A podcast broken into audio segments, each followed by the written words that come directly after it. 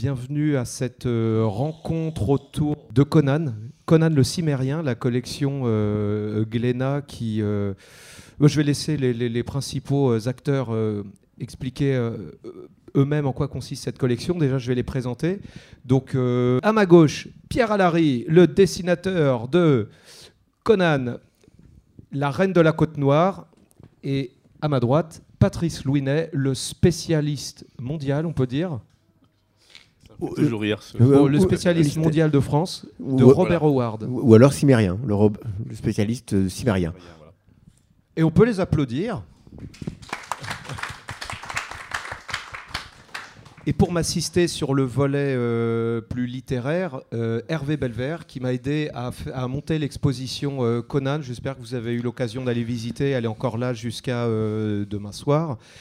Et donc vous avez pas mal d'originaux, surtout de Pierre Allary. Je vais vous inviter à poser les questions. Et le but, c'est qu'en sortant d'ici, vous ayez envie de retourner voir l'exposition, de lire ou de redécouvrir les albums ou les écrits de Howard.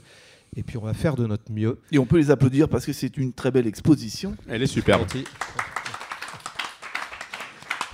Et on terminera par Laurent Lefebvre, donc auteur rennais, qui a fait entre autres les aventures de Foxboy et qui fait partie en même temps de, de l'association Quai des donc il nous a permis de faire donc cette, euh, cette expo sur euh, Conan. Voilà, bah, Beaucoup d'amour. On s'est dit, puisque hier il y a eu une première rencontre avec Ronan Toulouat, je ne sais pas si quelques-uns étaient là, c'était plus sous la forme de masterclass, comme euh, Ronan Toulouat qui a fait le Colosse Noir. Euh, et donc avec euh, toi, Pierre, c'est- vous êtes les deux dessinateurs des deux premiers albums sur trois actuellement parus. Il y en aura 12. Euh, Il y en aura plus. et il y en aura plus, c'est génial. Il y en- on peut encore postuler, envoyer des, des- des dossiers. des- merde. Et ben voilà, Comment on dit merde en cimérien Et, euh, par Chrome. par Chrome, par Chrome de Bic. Et, euh, et donc hier, c'était plus une masterclass, c'était plus axé sur le dessin, sur la narration, sur le sens de la couleur, de l'ancrage, parce qu'il y avait beaucoup de, de- de collégiens, tout simplement. Et là, peut-être, puisqu'on a chance d'avoir euh, euh, Pierre et Patrice, c'est peut-être plus de parler de Robert Howard, euh, et puis de peut-être ta vision, ton interprétation. On en a un peu parlé au téléphone pendant que je, préparais l'exposition. Et puis peut-être nous donner aussi des commentaires sur certaines images, euh, certains originaux, plusieurs versions d'un même dessin. Enfin voilà, on va aborder un maximum de choses dans une petite heure qui va, plutôt euh, ressembler à un trois quarts d'heure. Oui, de toute façon, moi, je, me permets. Comme vous voyez là, là c'est mes dossiers. En fait, euh, je discuterai un petit peu de ma façon de travailler aussi, qui est un peu la même sur tous mes albums. Et à savoir que je fais des dossiers euh, par thème avant de- de- de- d'attaquer. Donc, euh, il y a beaucoup de documentation, de choses comme ça. Donc voilà, on pourra en parler. Là, on vous a mis tout mon dossier Conan, c'est-à-dire ça va de l'anatomie euh, jusqu'aux pages finies en couleur, et avec voilà toute la documentation que que je prépare et que je mets de côté avant d'attaquer pour, pour me rassurer. Est-ce que tu veux que j'en ouvre un déjà. Euh, oui, on peut. Enfin, Anatomie, je crois par que ça exemple, pas voilà, mal de monde. anatomie, euh, parce qu'il y a un petit Mickey. Non, juste comme ça, c'est le premier. Alors, ça va être compliqué parce que les formats sont tous assez différents. Il y a du JPEG, du TIFF, du machin. Donc voilà. Et ça, c'est les dossiers que je me fais pour. euh, C'est un travail difficile quand avant même. hein. d'attaquer. Et euh, de fait, là, il y a beaucoup de, de nageurs, parce que après avoir discuté avec Patrice sur l'anatomie de Conan et sa musculature, j'étais parti de l'idée de faire quelqu'un de plutôt euh, sec et assez noueux, quoi. Et euh, j'aimais bien l'idée justement d'un corps de, nageur, avec un torse très long, euh, des gros pecs, mais pas des gros muscles, quoi. Mais un corps vraiment sec, mais musclé. Et je trouvais ça assez intéressant. Bon, de fait, après, j'ai mis une armure, ce qui fait que j'ai tout caché. Mais toutes mes premières recherches, en tout cas, partaient de- de cette idée, quoi, de ce genre de musculature pour Conan, qui me semblait plus adéquate, euh, en fait, et correspond un peu plus euh, aux, descriptions euh, et de Patrice et des, nouvelles. Pour repartir peut-être un peu en amont, c'est peut-être là qu'on va définir quel est le rôle de Patrice dans la collection, parce que l'idée c'est de partir de textes écrits, donc peut-être d'une définition par Ho- Howard lui-même, ou pas, absence de définition, et comment vous définissez chacun votre Conan? Est-ce que c'est avec toi? Alors, mon rôle à moi, euh, donc le, projet d'abord, c'est Jean-David Morvan qui l'a porté chez Glénat il y a quasiment 10 ans de ça maintenant, donc ça date de, pas mal de temps. Et euh, donc Benoît Cousin, un jour, m'a invité pour un déjeuner pour me parler de, la, collection, du projet de la collection. Et l'idée, c'est découper assez rapidement, c'est dessiner assez rapidement, c'était d'adapter les nouvelles de Ward, uniquement les nouvelles de Ward, puisqu'elles venaient de tomber à l'époque dans le domaine public en, en France et en Europe. Et donc on savait qu'on avait les coups des franches par rapport à ça. Euh, adapter, enfin faire des nouvelles originales aurait été beaucoup plus compliqué. Donc dès le départ, c'était clair qu'on allait adapter les nouvelles de Ward et rien que les nouvelles de Ward. Donc du coup, bah, vu qu'ils étaient au courant de mon travail pour les, les, les volumes Ward chez Brajlon, euh, ils étaient intéressés par le fait que je puisse travailler avec eux et puis leur apporter pas mal de choses, puisque Conan, pour beaucoup de gens, dans l'imaginaire collectif, c'est encore vrai aujourd'hui, ça l'est de moins en moins, mais c'est avant tout Arnold Schwarzenegger pour les, euh, je dirais, le public lambda, et pour les gens qui lisent un peu de fantasy ou de la bande dessinée, c'est le Conan de Frazetta, l'illustrateur américain, ou le Conan des Marvel Comics, donc c'est toujours ce type, ce, bodybuilder dont parlait Pierre, euh, avec un slip de fourrure, un peu simplé, et donc sans grande finesse. Et donc l'idée, c'était vraiment de, revenir aux fondamentaux, puisque dans les textes originaux de Howard, ce n'est absolument pas ça qu'on a. On a un personnage qui est fin, alors certes qui est musclé, mais c'est du muscle utile, comme disait Pierre. Et donc mon rôle à chaque fois, alors d'abord, ce que j'ai fait, c'est d'abord que j'ai constitué une petite Bible qui a évolué au fil du ans, des ans, dont je ne sais pas quelle version tu as pu avoir, je ne sais même pas si tu en as eu une d'ailleurs, parce que tu es arrivé quand même assez tôt. Euh, donc une Bible dans laquelle j'expliquais ce qu'était Conan en quelques mots, avec des phrases laconiques, avec des exemples, ou ce que Conan n'était pas. L'idée, c'était vraiment de s'éloigner de tout, du film, de Schwarzenegger, de tout ça, pour vraiment revenir à l'essence du texte howardien. Donc j'ai mis quelques extraits de, citations de, de, Howard sur Conan pour qu'on comprenne bien qui est le personnage, le fait que c'est pas un ambitieux, ce n'est pas un arriviste, que, que c'est pas quelqu'un qui va devenir roi parce qu'il a envie de devenir roi, c'est quelqu'un qui prend la vie comme elle vient, au jour le jour. Il peut être roi aujourd'hui, il peut être voleur demain et rien le jour qui suit. Donc j'essaie d'expliquer tout ça de façon très très concentrée euh, aux, équipes, aux, équipes, aux équipes créatrices, ça va sortir. Euh, et ensuite, après ça, je les laissais tranquilles. Euh, j'étais plus là que pour en fait répondre aux questions lorsqu'il y en avait. Alors selon les équipes, il y en avait qui avaient beaucoup de questions, d'autres pas du tout ou très peu. mais mon, rôle à moi, je le voyais plus comme quelqu'un qui leur disait voici le cadre dans lequel vous allez jouer. Et en revanche, à l'intérieur de ce cadre, vous êtes totalement libre ou quasiment totalement libre.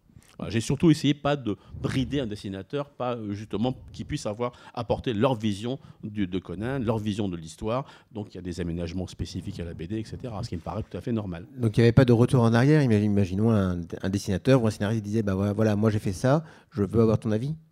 Oui, ça, alors ça, ça, va dépendre complètement des personnalités, mais sur certains albums, j'ai eu des, des, des, retours, des, coups de fil qui ont duré des heures avec euh, des, scénaristes ou dessinateurs. Sur d'autres, quasiment pas. J'ai pas eu pire au téléphone durant le du tout. Je crois qu'on s'est vu au moment du, du, départ, et puis voilà. C'est très très variable en fait.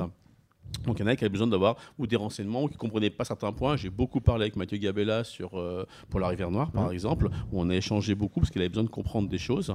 Donc mon rôle, c'était vraiment ça, c'était de dire, ben voilà, euh, vous plantez pas les gars, mais à partir du moment où vous faites votre truc et que c'est cohérent, que c'est pas en opposition, je ne vais pas m'imposer en tant que censeur. Je ne suis surtout pas euh, quelqu'un qui va vous dire, voilà, ça doit être exactement comme ça. On reste dans les bandes dessinées, ça veut dire qu'il y a une part créative qui est très forte, on n'est pas dans l'illustration. D'accord. Oui, mais alors justement, tu parlais de Mathieu Cabella et donc Anthony Jean. Le, pour ceux qui ont été dans, l'exposition, ils, verront donc c'est un, il y a un grand panneau où on voit un, grand gars musculeux, un, géant vert. On peut dire ça. C'est un fond vert dans la jungle et il fait face à la porte de sortie. Euh, vraiment l'angle opposé de la porte par laquelle vous entrez, là où il y a le petit poste sur lequel on diffuse la musique du film. Voilà, et donc c'est vraiment un grand gars très costaud. Et donc, c'est le, sur euh, au-delà de la rivière Noire, oui. c'est ça. Et en fait, dans, la, dans ce qu'on lit, là, en fait, on voit un gars, on, lit un gars qui est casqué, couturé de cicatrices et avec une cuirasse. Et là, ce n'est absolument pas ça. Et j'avoue que pour moi, en tant que lecteur, je me dis, ben, finalement, est-ce que c'est une vision? Est-ce que c'est sa vision? Est-ce qu'on est encore dans le couloir en fait? Voilà. Alors la, réponse à ça pour moi elle est très simple, c'est si on devait, si chaque dessinateur depuis que Conan existe en bande dessinée avait, avait dû dessiner euh, Conan avec la coupe de cheveux telle que Ward la décrivait, mhm. on serait tous avec un Conan en prince vaillant et personne n'en veut. Donc ça fait des années, ça fait des décennies qu'on est habitué à avoir un personnage de Conan dessiné comme Howard ne l'a jamais décrit.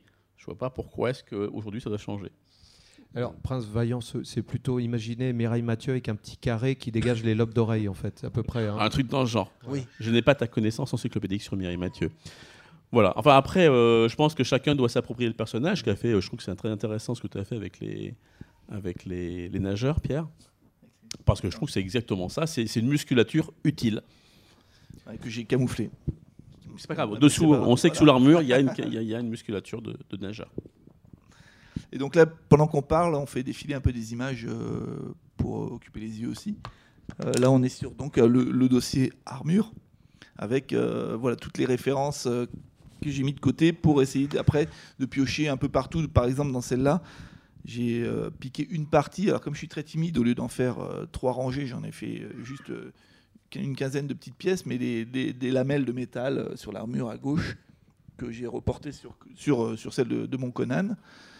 Et euh, voilà, donc et là je piquais un peu des choses qui me semblaient correspondre à l'époque, en tout cas aux descriptions de cette époque et à voilà cette ceinture que j'ai mis aussi euh, euh, à, à mon Conan d'une certaine façon, un petit peu trafiqué, mais bon ce genre de ceinture et des choses comme ça. Et là je me suis servi, euh, voilà, c'est le genre de dossier donc que je prépare euh, en amont et euh, dès que dès que j'ai des excuse-moi, on pourrait rappeler un peu que- quelle est cette, euh, cette époque finalement. Est-ce qu'on peut la- plus ou moins la situer?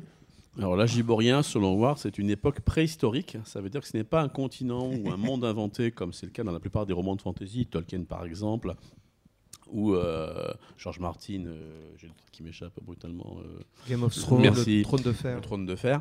Euh, Howard disait que la Giborien, c'est une époque oubliée, donc c'est le passé pré-préhistorique, si je puis dire, qui a été englouti à la suite d'un cataclysme, ce qui explique qu'on retrouve des, euh, des similitudes et des parentés avec notre époque, avec les noms, avec les armures, avec des coutumes, avec pas mal de choses. Donc ça a eu lieu, selon lui, euh, il y a 12 000 ans, on dit 1000 ans avant Jésus-Christ, approximativement. Euh, les nouvelles de Conan, en fait, les décors, pour être très très schématique, euh, l'univers de Conan, c'est très simplement, c'est Howard qui s'amuse à écrire des nouvelles qui se passent au temps des Cosaques, qui se passent au temps des flibustiers, au temps de euh, la guerre de Cent Ans, en fonction de, son inspiration, et puis déguise tout ça, il saupoudre tout ça d'éléments fantastiques, de façon à pouvoir écrire de l'aventure ou de l'histoire euh, sans avoir à craindre les problèmes d'anachronisme, etc. Donc il se crée un gigantesque terrain de jeu. Pour la Reine de la Côte Noire, c'est évidemment un récit qui mêle l'Afrique fantasmée telle qu'on la voyait dans les pulps américains de- du début du XXe siècle, et puis évidemment les récits de pirates qui étaient très très en vogue à l'époque. Je trouve ça intéressant ce que tu dis sur le fait qu'on parle de, de, d'heroic fantasy souvent. Et puis, moi, à l'époque, je lisais des, des vieux Mad Movies, écrans fantastiques, où on voyait des, des conaneries Rital arriver sur VHS avec des jumeaux hyper musclés. The Barbarians. Bah, Barbarians. Ah là là. Et les, les mecs qui se sont film. fait euh, mutiler dans, dans je crois d'ailleurs, quelques années après, avec Oliver Stone qui devait se venger lui-même de. euh, bref. Et. euh, Comment dire C'est cette liberté-là qui est intéressante, c'est-à-dire s'affranchir de l'histoire, se dire c'est pas parce qu'on est cancre qu'on peut pas euh, écrire un récit qui se passerait dans le passé, où il faudrait connaître une, avoir une connaissance profonde, euh, géographique, historique. Là, c'est dire on s'en tape, on va évoquer des continents, des pays, des armures. En fait, c'est même c'est- plus simple et plus compliqué que ça à la fois. Euh, Howard, avant Conan, écrivait des, des récits historiques qui sont extraordinaires. Ils sont recherchés, il y a un souffle épique. Moi, c'est parmi mes nouvelles préférées de Howard. Donc, et il publie ça. Et lorsqu'il publie ces, ces nouvelles, les lecteurs disent Ah, euh, c'est dommage parce qu'à la page 484, euh, là, le type a un mousquet qui date de 1482. Or, ce modèle a été inventé qu'en 1487. Et donc, et Howard le savait très bien et il s'en foutait. Il met en scène au moment la mort de Timur, le conquérant. Il sait très bien qu'il n'est pas mort comme il l'écrit, mais il s'en fout. C'est un auteur. C'est comme, euh, comme disait Alexandre Dumas, on peut trahir- sait comment on peut. On peut trahir l'histoire tant qu'on lui fait de beaux enfants. Exactement, c'est ce que faisait Howard. Et donc le, le problème, c'est que les lecteurs américains, euh, et en général, si je puis dire, euh, lui reprochaient des choses qui n'étaient absolument pas importantes. Il passait à côté du souffle épique, de la dimension absolument géniale de la nouvelle, pour s'intéresser à des petits détails insignifiants. Donc du coup, Howard, qu'est-ce qu'il fait? Eh bien, il dit, ben, je vais écrire un truc qui s'appelle La Giborien, dans lequel tout peut se passer. Ça ressemble à l'histoire, sauf qu'ils n'ont pas exactement le même nom. Il fait ça en fait pour se simplifier la vie, et du coup, il invente la fantaisie moderne. Et, et est-ce que tu parlerais d'Heroic Fantasy ou de Sword and Sorcery? Parce que moi, je lisais les deux termes. C'est ça vers là où je voulais aller au début. Sword and Sorcery, épée et sorcellerie. Alors c'est une, c'est une discussion qui est euh, très longue et très complexe, qui risque Ah, d'ennuyer beaucoup les gens. Je savais Euh, mais pas très que ça avait simple. été. En fait, Howard appelait ça de la fantasy, et je pense que c'est le plus simple. Oui, puis, je vais c'est euh, le plus simple. Alors, si on veut faire très simple, ici on est dans, dans les cours de la Sorbonne, entre autres, le- pour parler, lorsqu'on ne sait pas, on imagine, on imagine l'histoire du chat. Vous avez un chat qui parle. Si tous les chats du monde parlent, donc si le, le côté imaginaire, c'est normal, dans ce cas-là, on est dans la fantaisie. S'il y a quelque chose de technologique, par le, le fait que le chat parle, c'est un collier qui le fait parler ou quelque chose comme ça, dans ce cas-là, on est dans la science-fiction. Par contre, si votre chat, c'est le seul qui parle il y a un côté inquiétant, surréaliste, on est dans le fantastique. Je sais pas si j'ai répondu. Moi, je trouve ça bien. C'est euh, pas mal. On Alors, valide. pour- pour le on terme bloque de- les paroles. Pour le, le- le terme Sword and Sorcery a été inventé en 1961 par un monsieur que vous connaissez peut-être, c'est Michael Moorcock, qui avait des échanges avec Fritz Leiber. Donc Moorcock, c'est le monsieur qui a écrit euh, Elric en particulier, il est connu pour ça, adapté en BD chez Glénat aussi. Et donc il cherchait un mot très, très schématiquement. En fait, Moorcock dé- déteste Tolkien et le type de fantasy qu'écrit Tolkien. Et donc il cherchait un mot pour qualifier le type de récit qu'écrivait Howard. Grosso modo, comment pourrait-on appeler les, types de fantasy qui ne correspondent pas à la fantasy qu'écrit Tolkien? Et ils arrivent à Sword and Sorcery, sauf qu'en fait que Howard n'a jamais appelé ça comme ça. Et j'ai un peu de mal, personnellement, à appliquer l'étiquette Sword and Sorcery euh, au, texte de Howard, alors que lui-même ne, ne connaissait pas l'expression, n'a jamais validé, qu'elle ne veut rien dire, qu'on voit il y a plein de contre-exemples. Donc c'est vraiment se perdre dans des euh, circonvolutions qui n'ont strictement rien d'intéressant. Howard écrivait de la fantaisie, point. Je dirais même que Howard écrivait, point. Après, l'action du genre, c'est une question que je trouve euh, assez piégue. C'était la, c'était- c'est- c'était Non, la fin de ma réponse. c'est- non, c'est- non, je- Alors là, vous avez vu un truc qui n'existe pas, c'est qu'on a vu Laurent s'arrêter. J'ai- J'ai j'ai hésité parce qu'en fait, l'intérêt d'être candide, c'est-à-dire, moi j'ai j'ai lu un peu de Howard, mais c'est justement quasiment la raison pour laquelle on refait euh, euh, cette collection-là aujourd'hui, c'est de l'expurger de gens qui ont rajouté des choses, réinscrit dans une chronologie qui s'appelle Lyon, Sprague de Caen. Oui, Et, euh, et un autre dont j'ai même Lynn, Lynn Carter. Carter. Lynn Carter. je vais- Carter. voilà. Donc je suis moi assez- j'aime bien jouer le rôle du candide. C'est un peu Colombo. Il y a un truc qui me chiffonne et puis on me remet à ma place et c'est très bien. Euh, et, le, et la question que j'ai, c'est que moi je trouve très pratique ce, ce, ce nom de Sword and Sorcery de mon petit point de vue.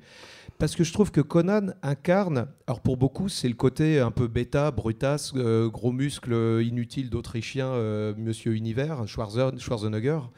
Et de l'autre côté, les magiciens qu'il abhorre, qu'il déteste, la magie dont il se méfie. Et moi, j'ai toujours vu un côté qu'on peut euh, euh, reprendre quand on est plutôt orienté à gauche en politique comme à droite. C'est-à-dire, il y a d'un côté les sachants, les éduqués, ceux qui connaissent les règles du Monopoly et qui peuvent le détourner pour leur propre usage. En gros, ceux qui connaissent l'action, Wall Street, les politiciens, chacun reconnaîtra ses bêtes noires. Et de l'autre, on a quelqu'un qui a une forme de valeur, qui avance dans la vie et qui est profondément libre, un peu comme Clint Eastwood dans le comment s'appelle ce film The Gauntlet où il fait face au monde entier avec son Draloc qui pour moi est une Dans son bus. peut-être Ah. la, la version la plus proche de l'idée que je me fais de Conan. Ça s'appelle oh putain j'ai oublié le, le nom en français. L'épreuve de force. L'épreuve de de force, force, c'est ça, avec oui. une couve, une affiche par phraseta. Oui. D'ailleurs, Ce que j'aime beaucoup dans ta remarque, c'est quand même, c'est quand, quand on découvre Conan pour la première fois, lorsqu'on lit le, le premier texte de Conan, c'est le Phénix sur l'épée, on voit un Conan qui est donc un roi, qui est quelqu'un qui connaît les cartes de son royaume alors que personne ne les connaît, c'est donc un sachant qui est établi.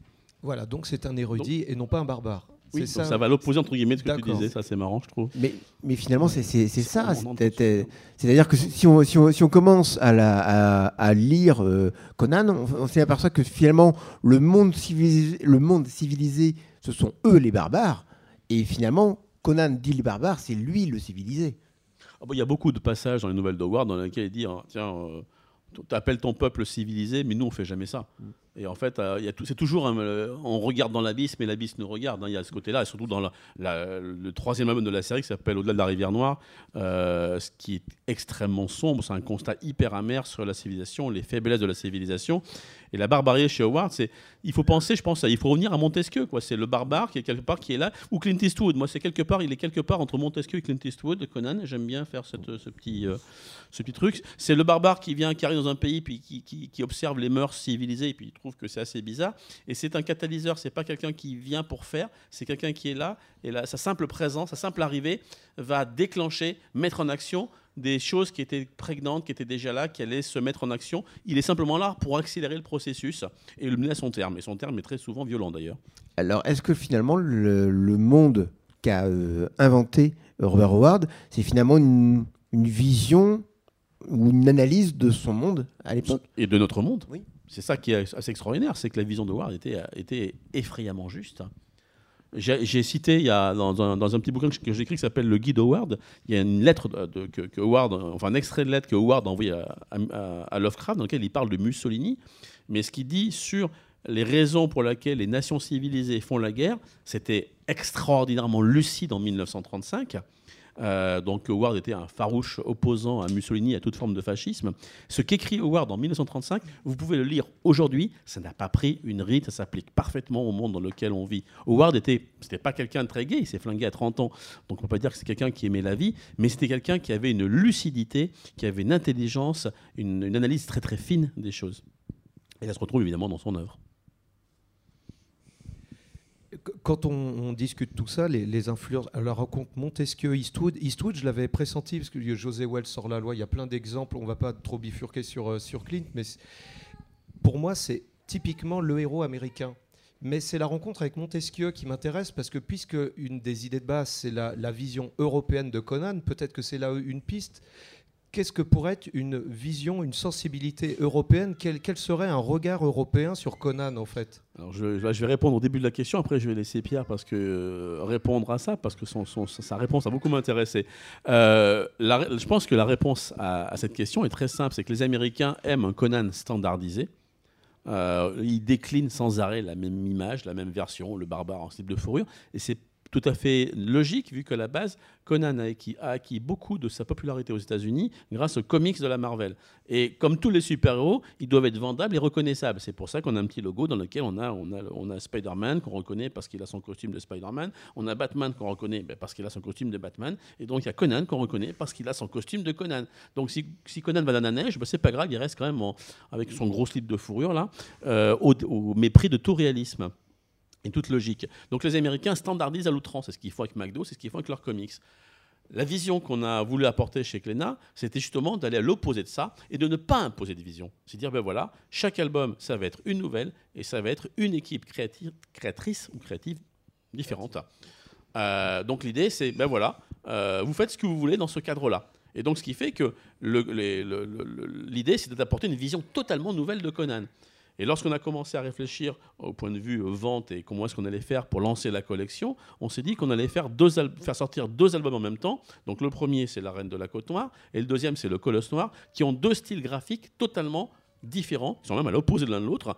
Le, le Colosse Noir est un peu plus américain euh, dans le réalisme, si je puis dire, euh, et donc était plus rassurant pour les fans qui connaissaient Conan et qui voulaient retrouver des choses qu'ils avaient déjà vues, alors que le style de Pierre va à l'opposé des standards habituels de Conan. Et moi, c'est justement ça que j'ai adoré dans ton Conan, Pierre, c'est le fait que on n'avait jamais vu ce Conan-là et que cette liberté, cette fraîcheur de ton qu'il y a, euh, a apporté un souffle que je trouve très très intéressant. Et c'est ça que je trouve européen. C'était ma petite réponse courte.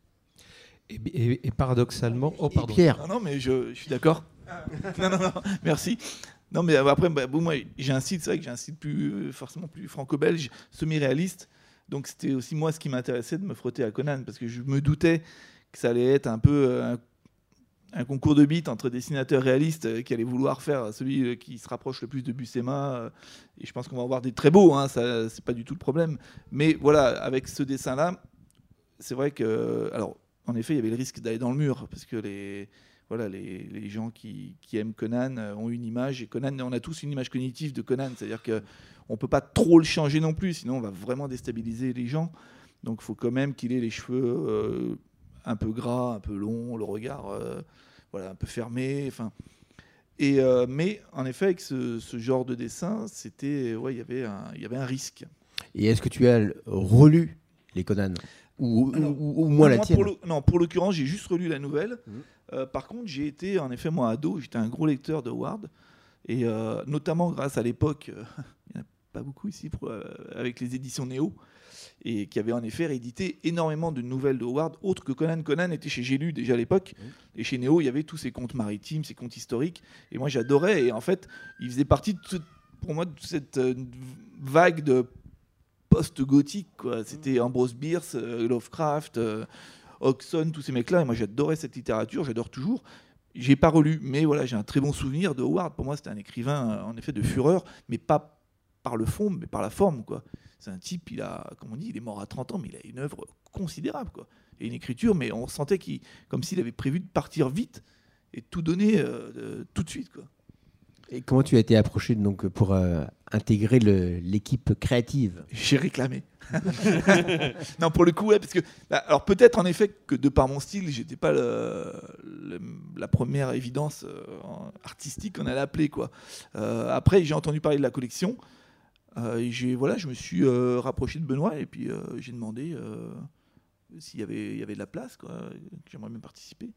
De plus pour justement parce que j'adorais Conan et c'était l'envie de voilà le kiff comme on dit de participer un peu d'une façon ou d'une autre à cette espèce de grande aventure Conan euh, de faire partie du monde de Conan euh, d'une certaine manière quoi c'est assez excitant Alors, tu- es avec un, un scénariste, donc tu as ta vision, et finalement, la vision du scénariste, c'est pas forcément ta vision non, non plus. Bah, la vision elle est quand même euh, Conan est décrit dans toutes les nouvelles. Il y a une, une courte description du personnage euh, on sait qu'il a un nez aquilin qu'il a je suis comme ça qu'il que ses poils c'est hérissent enfin il y a les trucs typiques de Ward euh, donc on peut pas non plus euh, voilà on va pas faire un grand un, un petit blond euh, ça c'est on, on sait comment il est gaulé.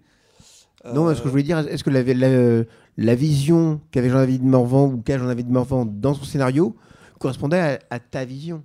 Ben, c'est pareil, la vision, c'est une adaptation de nouvelle de Jean David. Il n'a pas pris de, de grands. euh, Enfin, il s'est pas trop écarté de la nouvelle. Tu vois, on est vraiment dans, dans la nouvelle. Donc, on avait forcément une vision commune qui correspondait à la nouvelle, puisqu'il ne fallait pas la transformer non plus. Oui, j'interviens rapidement pour dire sur le processus de création. euh, ce qu'on faisait, ce qu'on fait d'ailleurs toujours le plus souvent, c'est qu'une fois que le scénariste se lance dans, dans, le cadre du scénario, une fois qu'il a écrit euh, 20, 30, 40 pages, qu'il a qu'il commence à faire un petit découpage, il me l'envoie et moi je valide le texte ou alors je corrige. Il y a, a ça qui va pas. Il y a toujours, des- il y a toujours des pétouilles sur les dialogues, les machins comme ça. Euh, bon, avec Jean-David, vu qu'il à la base de la collection, il n'y a pas eu grand-chose à faire, hein, très clairement, puisqu'on était en accord depuis le départ. Mais voilà, l'idée, c'est de faire un ping-pong quand même permanent avant de passer à l'étape du storyboard, enfin, suivant comment fonctionnent les différents artistes. euh, a, il y a quand même déjà eu des échanges pour. Euh, on sait qu'automatiquement, quelque part, il y aura un truc à modifier ici ou là, mais globalement, on, fait attention à ce que le projet reste, chaque album reste bien sur des, rails, sans qu'il y ait un gros déraillement et qu'on doit, tout refaire. Sinon, ça serait l'enfer. Alors après, par contre, la vision, elle devient graphique. C'est-à-dire qu'en effet, là, on, je passe des dessins dans les recherches. C'est-à-dire qu'on va essayer d'amener des petits trucs qui vont faire la différence. Alors, c'est des nuances. Par exemple, une armure. On va essayer de faire une armure. Conan, on l'a pas souvent vu. En tout cas, on ne l'imagine pas en armure complète. On a toujours envie des tatouages. Pourquoi il n'aurait pas un petit tatouage quelque part? Euh, ça, peut correspondre aussi à, des tribus, à quelque chose de tribal. Moi, l'idée, à la base, mais ça se voit pas parce que c'est toujours pareil, euh, on peut pas euh, tout, mettre en place euh, en si peu d'espace. C'était de, faire des armures avec des pièces différentes, c'est-à-dire qu'on voit un petit peu ses voyages et ses rencontres à travers les pièces de ces armures, puisqu'il aurait pu voilà, euh, récupérer des choses euh, de combat sur des, des- des- des types qu'il aurait tués. Donc euh, voilà, un sabre d'une forme plus arabe, un bouclier un peu plus turc, des choses comme ça. Et, mais bon, ça c'est très compliqué à mettre en place sur ce, des albums de 46 pages. mais arriver, voilà, c'est de petits détails, les petites choses qui vont faire que les gens vont dire Ah tiens, c'est marrant, il a cette boucle d'oreille, il me rappelle telle, telle, telle époque, ou, et ainsi de suite. Et c'est là-dessus qu'on essaye de personnaliser, en tout cas, euh, son Conan. Quoi. La barbe. Au début, j'avais proposé, je voulais mettre une barbe. À l'époque, moi, j'imaginais les types, ils se rasaient pas de près tous les jours. Quoi. Je pense que donc je m'étais dit, ben Conan, il baroude. Pourquoi pas lui faire une bonne grosse barbe, quoi, euh, tu vois Donc euh, là-dessus, on a discuté, on a trouvé un compromis. Il a une barbe de trois jours. Mais oui, ça me semble évident. Les mecs, ils sont pas rasés de près, quoi. C'est pas possible. ils, ont, ils ont autre chose à faire, quoi. Donc des choses comme ça, et c'est des petites touches comme ça qui font que bah, tu as ton petit Conan euh, à toi. Arnold se rasait tous les jours. Ouais, justement. Le a- torse aussi. Ouais, parce qu'il avait des. Voilà, les assistants sur le plateau le rasaient, quoi. Et, et bizar- et- et des trois albums, moi, je, je- c'est c'est le- c'est ta version qui, pour moi, me rappelle Conan bizarrement. Ah, C'est parce que je suis là. Non, c'est bizarrement. c'est le bizarrement que je trouve. euh, Bizarrement. pas Parce que beaucoup de gens m'ont dit, il y a, tu as un style, tu viens du dessin animé dans ton parcours. Ouais. Euh, tu as, euh, il y a quelque chose. Certains ont évoqué quelque chose d'un peu manga. J'ai, j'ai le pu voir passer. Et moi, je reconnais Conan. Je dis pas qu'il me fait penser à d'autres que j'ai pu lire. Je dis que je reconnais Conan. Euh, j'en ai parlé hier avec Ronan. Il m'a, il m'a dit que c'est la vision de Mel Gibson, lui, les sourcils C'est droits. Braveheart, c'est- etc. Ouais. Euh, chez Anthony Jean, pour moi, je vois les comics des années 90. Ça va peut-être vous parler période euh, Hulk. Période, et, euh, im- ouais, période Image Image, il y a un côté Voilà, Jim Lee euh, sur la, avec la coupe. Exactement, avec des effets, des grimaces, des, des- dans l'ancrage. a un ancrage etc. très Scott Williams, euh, Absolument. Jim Lee Scott Williams dans la Voilà. grande époque. Oui. Et c'est là où moi je vois le tien. Ah. Et je reconnais, c'est peut-être l'émotion, le personnage est, est profondément euh, touché en fureur. D'ailleurs, on le voit à l'arrière de l'album, il y a une palette d'émotions, alors que pourtant, on voit ce visage euh, tendu. Et euh, voilà, je voulais juste dire ça. Je me permets, pendant qu'on parle, de vous mettre encore des documents. Comme ça, euh, vous pouvez regarder aussi le, au fur et à mesure le, le travail graphique. Là, c'est des recherches sur les personnages, donc la tribu, j'allais dire africaine, non. Mais euh, la Oui, tribu des pirates, oui. un- Donc pareil, euh, suivant les descriptions de, de la nouvelle, euh, Jean David, voilà, j'ai cherché à essayer de faire des guerriers assez effrayants. Et donc j'ai été fouillé dans, dans toutes ces tribus, alors à droite à gauche, et essayer de trouver un- une espèce voilà, de, de- de compromis entre tous ces, ces maquillages et, qui me semblaient correspondre en plus à l'univers de, Conan. Quoi. Cette tête-là, avec ce maquillage de crâne, euh, de tête de mort, je trouve ça vraiment, enfin ça correspond euh, pour moi à fond euh, justement à ce- cet environnement. Je vous en prie. hein. On t'écoute. Et, et d'ailleurs, ce passage-là, on le voit dans l'exposition, si vous voulez regarder. Il y a euh, ces passages euh, très très graphiques. Dans la composition des pages, pour moi, ton côté euh, narratif du dessin animé, mais aussi de, de, de ce qu'on appelle un peu rapidement le franco-belge, c'est l'art de l'ellipse. Tu, vraiment, tu choisis les pages de départ. On en voit, je crois, on en voit une avec le cheval où il saute. On dirait peut-être une ville à Alger. que. Je trouve le découpage extraordinaire. On voit un remous d'eau, on voit un cheval qui tombe au fond, lui il est déjà remonté, et il y a une intensité frénétique dans le, ce qu'on appellerait le découpage au cinéma, et en même temps tu as joué avec les cases, c'est assez nouveau pour toi, ces, ces formes de cases perdues, euh, tu peux nous en parler, ton approche euh, de découpage des pages? Bah, ouais, alors c'était pour essayer de trouver une dynamique quand même euh, à, comment dire, à la narration. C'est vrai qu'il y avait un scénario dense. Jean-David euh, m'a a mis beaucoup de, pages, beaucoup de cases par page et beaucoup de texte dans chaque case. Et ça me paraissait très lourd pour un- une histoire d'aventure comme, euh, comme une histoire de Conan. Donc il fallait que je trouve quelque chose pour dynamiser un peu tout ça. Et euh, du coup, je me suis dit, bah tiens, pourquoi pas profiter de, de ça pour essayer quelque chose de différent, parce que je pourrais pas le faire sur, euh, sur Mon Traître ou sur d'autres albums que j'ai pu euh, dessiner. Et je me suis dit, c'est peut-être le moment de tenter des choses, justement, d'éclater les, cases et, de jouer avec bah, l'environnement, le décorum, euh, tout en gardant, et ça me permettait de garder le texte de Jean-David et euh, les idées, bien sûr, narratives. Et ça correspondait, ça me semblait correspondre justement à cet univers un peu euh, décadent comme ça, qui peut partir dans tous les sens. Alors après, quand on part de ce principe, faut le tenir, c'est-à-dire qu'on peut pas le faire sur une case, comme là, je peux pas le faire juste sur une case et m'arrêter. Il faut que je tienne voilà cette idée jusqu'au bout. Et donc on essaye, voilà, tout en restant, alors faut rester narratif, le- mais c'est ce qui est intéressant. Et moi, ça me, ça m'excitait justement. Il y avait un plus, ça me donnait un petit plus dans le travail, à essayer de pas de réécrire, mais de donner vraiment quelque chose de personnel dans la, dans la narration. Là, peut-être on peut souligner aussi le rôle des couleurs que je trouve vraiment particulièrement réussi sur, sur votre album, euh, Jean-David et toi. Euh, là, là, cette page-là que je citais, elle est vraiment géniale. En tant que dessinateur, moi, ce qui m'amuse à regarder, on appelle ça l'art invisible, la BD, parce qu'il y a une tonne de fils que, que vous ne voyez pas forcément, moi, qu'on utilise pour un peu remplacer le mouvement de la caméra qui nous amène d'un endroit à l'autre sans qu'on réfléchisse.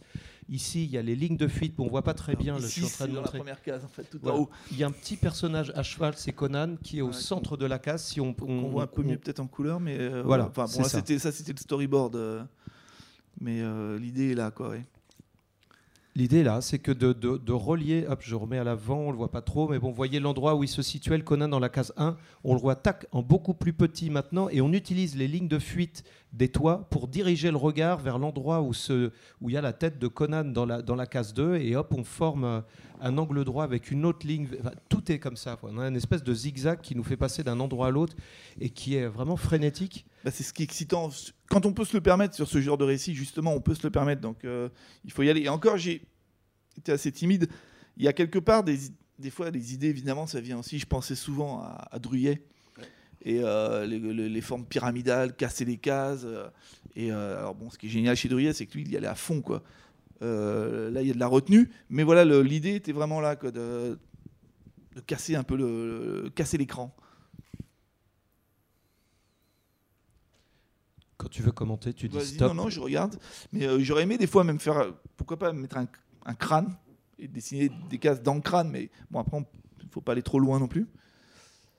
Mais voilà, euh, parce que vous voyez, par exemple, la page précédente, c'est compliqué pour un truc d'aventure d'avoir des pages comme ça. Euh, c'est lourd, quoi. C'est un truc. Donc on peut pas 46 pages comme ça, c'est juste pas possible, quoi. C'est euh, on tue l'amour là. Donc voilà, faut trouver, faut trouver un truc, quoi. Là, par exemple, il y a la voile du bateau qui sert de fond. Et tout de suite, on respire, ça fait une respiration, parce que pareil, c'est une page hyper chargée. Donc voilà, c'était vraiment trouver des idées comme ça de, de souffle et de respiration pour garder un certain rythme et pour pas que le lecteur s'enlise dans du texte, euh, dans trop de texte, quoi. Qu'il ait l'impression de faire que de lire. Ouais.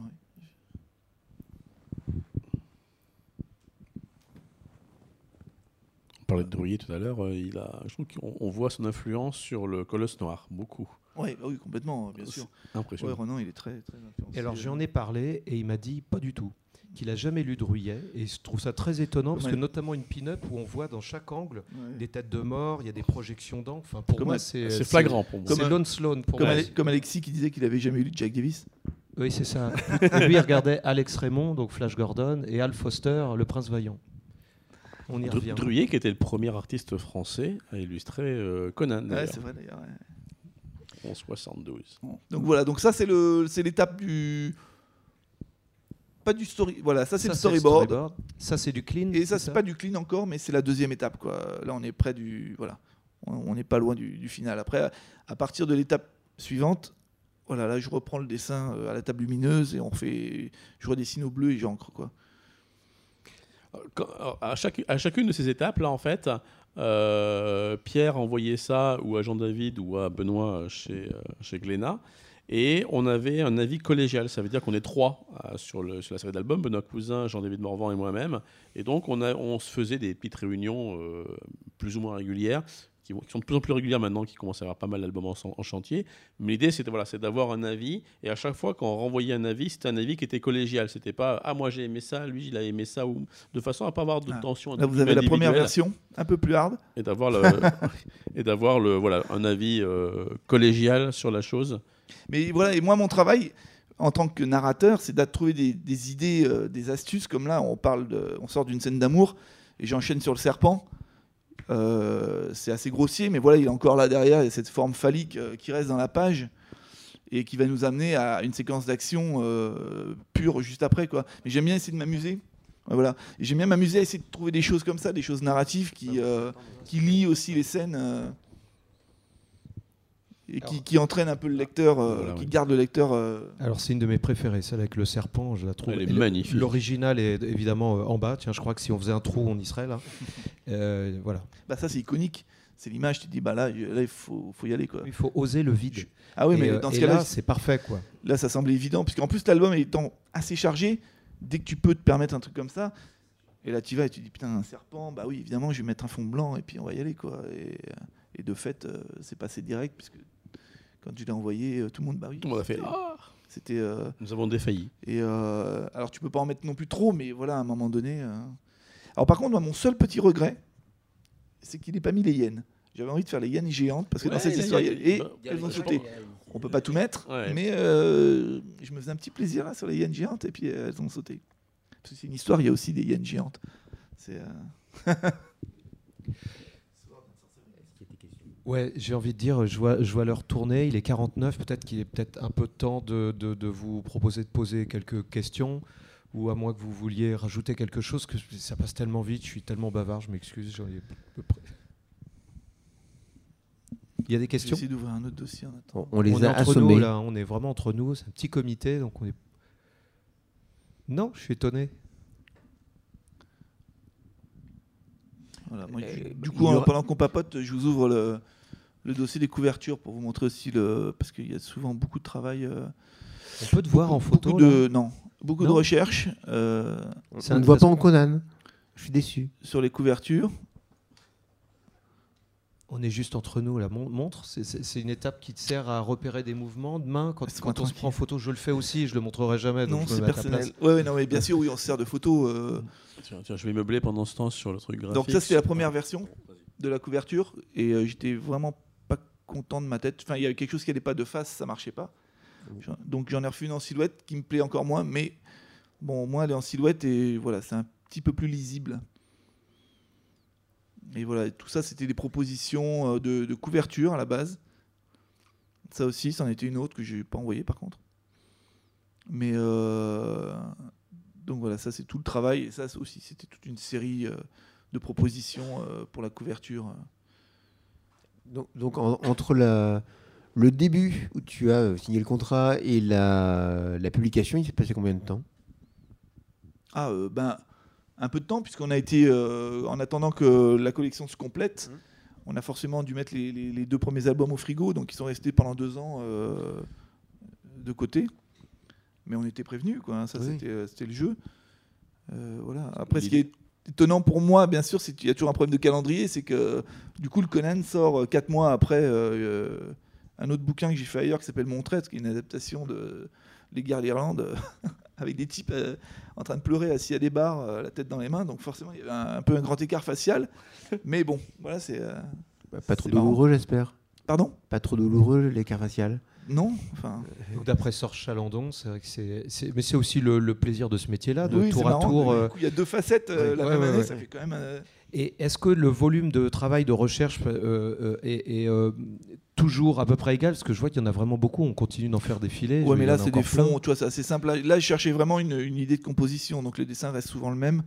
Je, ils sont assez longs à s'ouvrir, par contre, il y a plein de formats. Ouais, est-ce qu'il y a plein de, s'appelle- ouais. de formats très lourds Donc pour ça, je défile désespérément en attendant Et, les euh, JPEG. mais ça, c'est une période assez excitante dans la fabrication d'un album, le moment de faire la couverture aussi, parce que justement, on peut tenter des choses euh, à l'étape de rough euh, et euh, qui, qui sont toujours assez audacieuses pour un dessinateur, et même si elles aboutissent pas, mais au moins on se dit, ah bah tiens, j'ai voilà, eu un peu le courage d'essayer de, ça, de faire ça, ça pourrait me servir une autre fois, ou pour une illustration. ou, Comment s'est fait le choix de, de- la nouvelle? Il y, avait, il y avait plusieurs sur la table, les premiers arrivaient, piochaient. Comment ça s'est fait? Alors c'est variable, mais euh, il y avait, euh, j'avais imposé que La Reine de la Côte Noire soit le premier album de la série. euh, parce que pour moi, enfin, encore une fois, on va refaire un parallèle avec Clint Eastwood, décidément. Je compare beaucoup l'inspecteur Harry avec les Conan dans la, construction. Et pour comprendre le personnage, quand vous voyez la, première fois où il y a un inspecteur Harry, il y a toujours une petite scène au début dans laquelle on va, il y a toujours un cambriolage, l'inspecteur Harry qui arrive, il dit rien, il sort son flingue, etc. Et on comprend en, en cinq minutes qui est l'inspecteur Harry. Et dans l'arène de la Côte Noire, on a cette scène-là lorsqu'il raconte ce qui lui arrive avec le juge. Et euh, on comprend les rapports qu'entretient Conan avec la civilisation, la barbarie, qui est le personnage. On sait en dix pages qui est le personnage.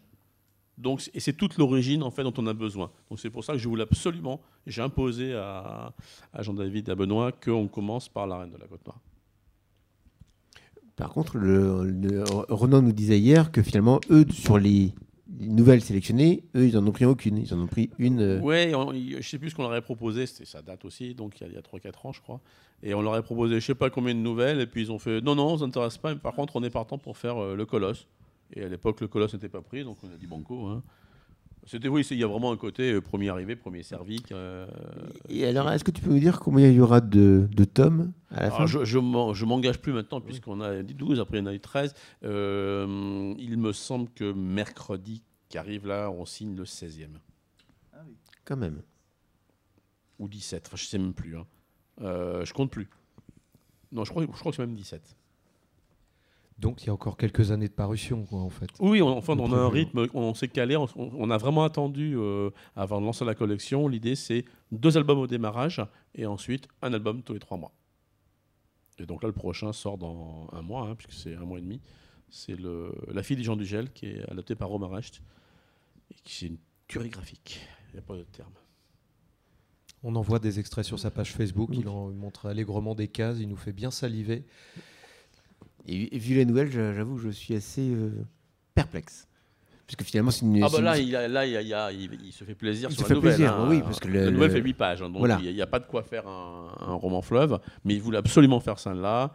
Donc du coup, euh, on retrouve la nouvelle de Ward, elle, est- elle est, elle est entièrement là, donc mais il a, il a, c'est pas délayé, il a pas, il a, il- je pensais vraiment, je craignais vraiment qu'il fasse du délayage, en fait pas du tout. Il fait un truc d'une puissance et d'une force, c'est juste extraordinaire.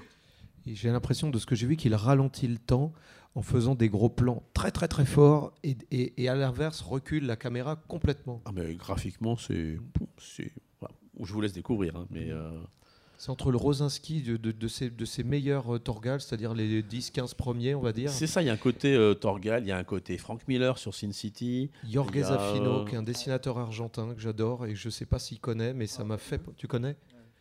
Qui est décédé il y a quelques années, qui était absolument. Il a fait un Conan, il s'appelait The Hornet God, le dieu cornu. J'ai pas lu. Je Euh, connais le nom, mais je l'ai pas lu.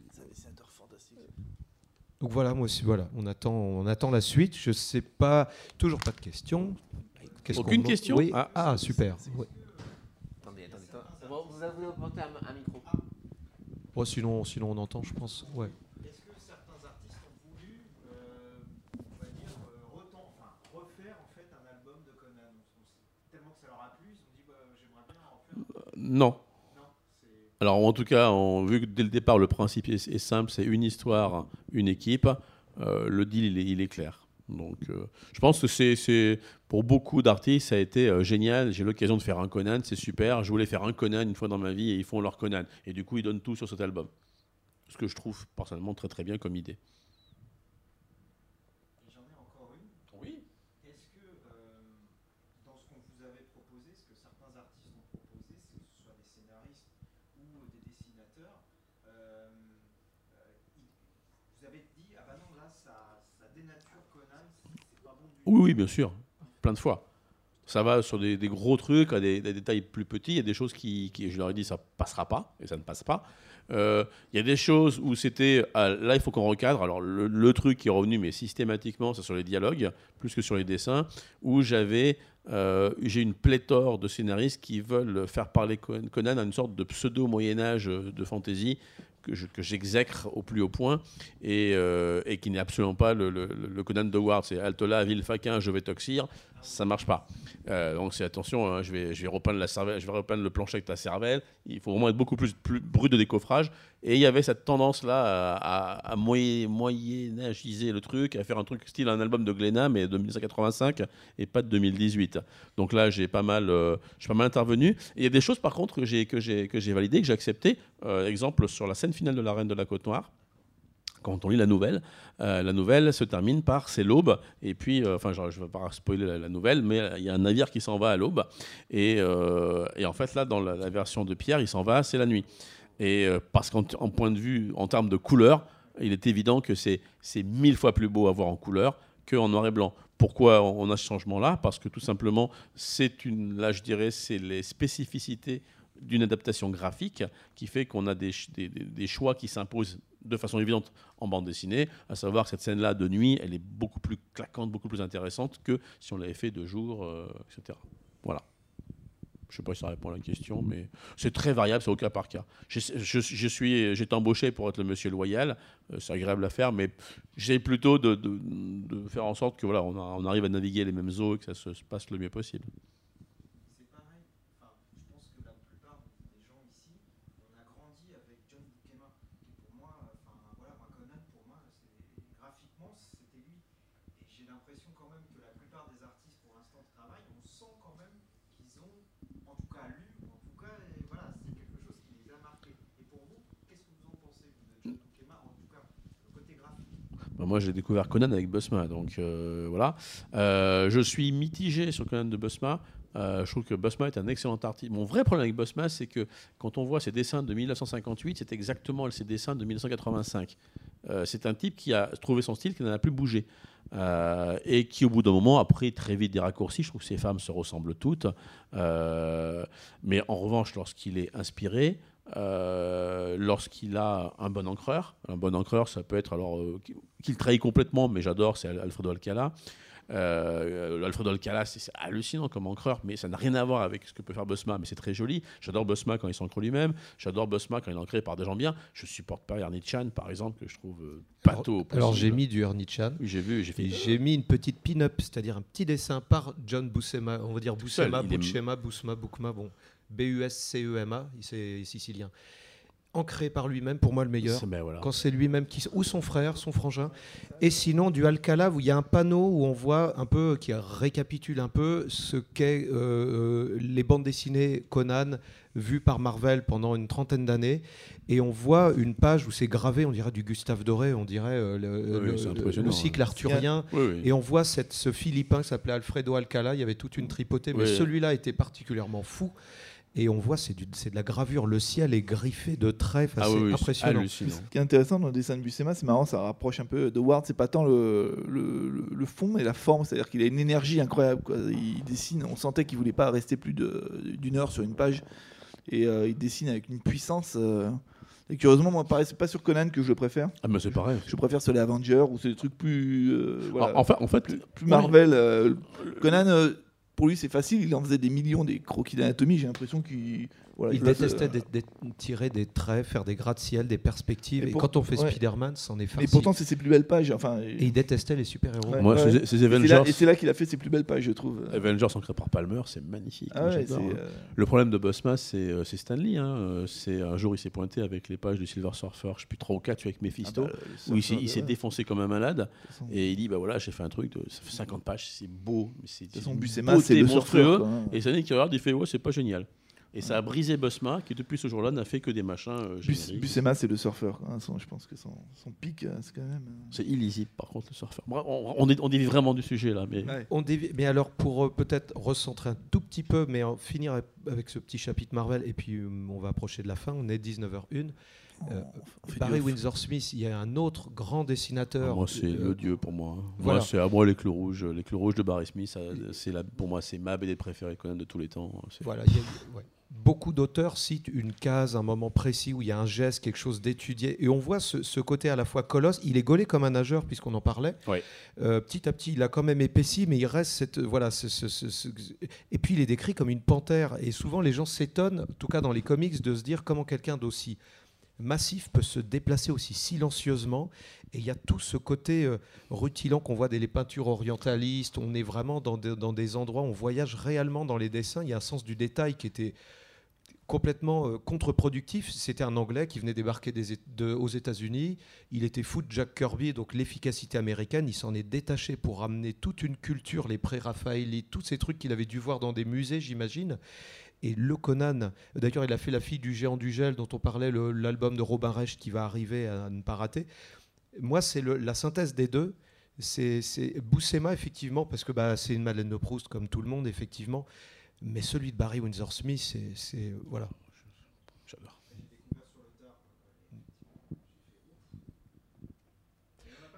Ce qui, est intéressant, non, il en a fait une vingtaine hein, chez Marvel. Mais ce qui est intéressant dans, tout ce, qu'on dit là sur les artistes, c'est que euh, même si vous connaissez pas les bandes dessinées américaines, c'est que la prose de Ward, elle est euh, suffisamment souple, elle est suffisamment riche pour être adaptable par des centaines d'artistes. Il y a des centaines d'artistes qui ont illustré Howard dans des styles totalement différents, dans des styles qui se renouvellent encore aujourd'hui. Je veux dire, aujourd'hui, je crois que le comics Marvel, il y avait eu 300 numéros, après il y en a une centaine chez euh, Dark Horse. Oui, que Bref, c'est un type qui a il y a eu 700 800 Mm. fascicules. Et aujourd'hui, avec, avec Glénat, on arrive et on lance une collection. Et boum, on renouvelle encore une fois tous les styles graphiques. Ça veut dire que c'est une, pour moi une œuvre riche, une œuvre qui est adaptable de plein de façons différentes, que- avec des styles totalement différents. Howard, c'est Solomon Kane, c'est Brand McMahon, enfin plein de trucs comme ça. Il y a des choses. tonnes de personnages. euh, Est-ce que c'est pas le propre du mythe aussi d'être éternellement en pouvoir euh, Dracula, Tarzan, chacun peut faire le sien? Oui, le on le reconnaît et en même temps, enfin, moi j'imagine un Batman par euh, Woody Allen où il se prendrait la tête sur sa relation avec sa mère ou son psychiatre, celui d'Eastwood où ce serait l'inspecteur Harry, etc. Et, et Conan, c'est un peu pareil, c'est-à-dire qu'on peut, chacun va dire lequel, s'il préfère Daniel Craig ou Sean Connery. curieux de voir le. Conan de Woody Allen. Quoi.